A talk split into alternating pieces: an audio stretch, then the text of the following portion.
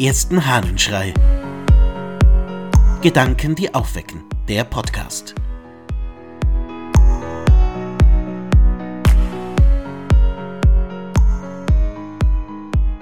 Die Verbindung bleibt. Aus der Rede auf seinen Bruder Satyrus des Ambrosius von Mailand. Was soll ich nun, mein geliebtester Bruder, dich beweinen, der du mir so entrissen wurdest, dass du aller Bruder würdest? Der Verkehr mit dir ist mir nicht genommen, sondern nur geändert. Vordem waren wir leiblich unzertrennlich, jetzt sind wir ungeteilt im Herzen. Du bist immer bei mir, du wirst auch stets bei mir bleiben. Solange du mit mir im Leben verbunden warst, hat niemals das Vaterland dich mir entrissen. Niemals hast du selbst mir das Vaterland vorgezogen. Und jetzt hast du für das andere Vaterland die Gewähr übernommen für uns beide. Denn ich habe schon begonnen, dort kein Fremder mehr zu sein, wo mein besserer Teil ist. Ich war ja niemals ganz in mir abgeschlossen. Vielmehr war stets der größere Teil von uns beiden in einem anderen.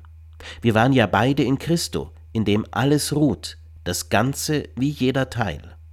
So ist mir dieser Grabhügel angenehmer als die Stätte der Geburt, denn hier ruht die Frucht der Gnade, nicht die der Natur. Ambrosius spricht über seinen verstorbenen Bruder. Und mich fasziniert seine Aussage, dass die Nähe, die vorher da war, jetzt ja auch existiert, ja sogar vielleicht noch größer wird. Denn jetzt, so sagt er, seien sie ja im Herzen immer verbunden, immer in der Nähe.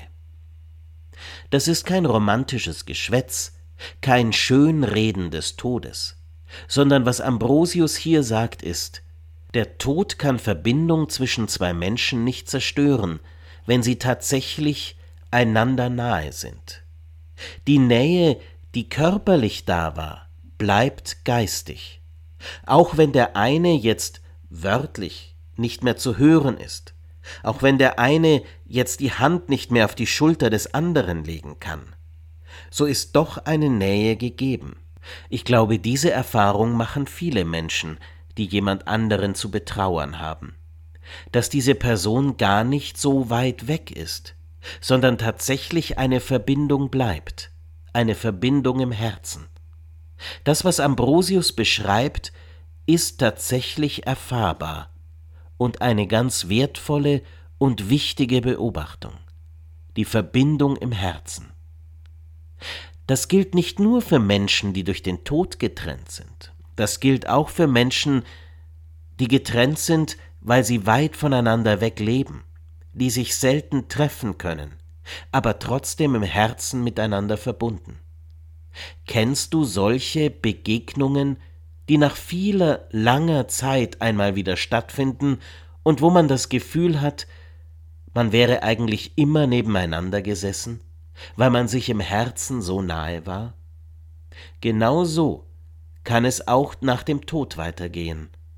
Und eines Tages, das ist die christliche Hoffnung, trifft man sich dann wieder, und es wird sein wie vorher, als ob man nie getrennt gewesen wäre. Einen herzensfrohen Tag wünscht dir dein Ludwig Waldmüller.